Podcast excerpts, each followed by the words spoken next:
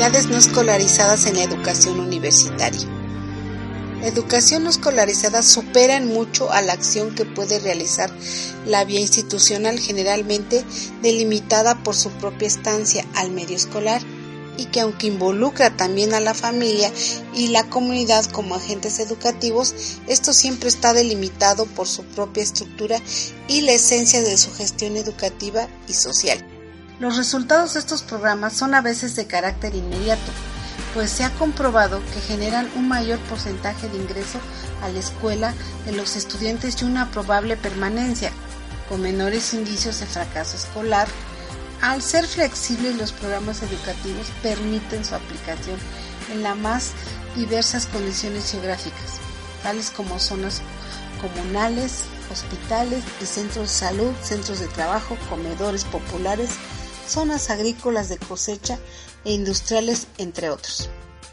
Por la adaptación curricular de sus programas a las condiciones propias de las comunidades, los programas educativos no convencionales asumen un marcado carácter multicultural, lo cual coopera positivamente con la aceptación social de los grupos minoritarios, los niños marginales y de zonas campesinas, entre otros factores sociales.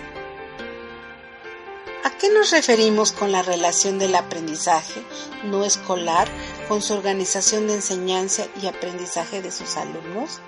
Las estrategias didácticas centradas en el alumno representan alternativas a partir de las cuales el profesor puede elegir una nueva metodología de enseñanza basada en el trabajo activo, en la autonomía y en la flexibilidad, donde el alumno sea el protagonista de su formación y de ello constituye el núcleo central del aprendizaje abierto de la educación flexible.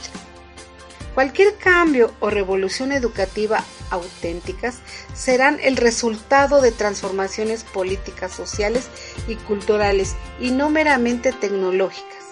Y la razón es simple de entender.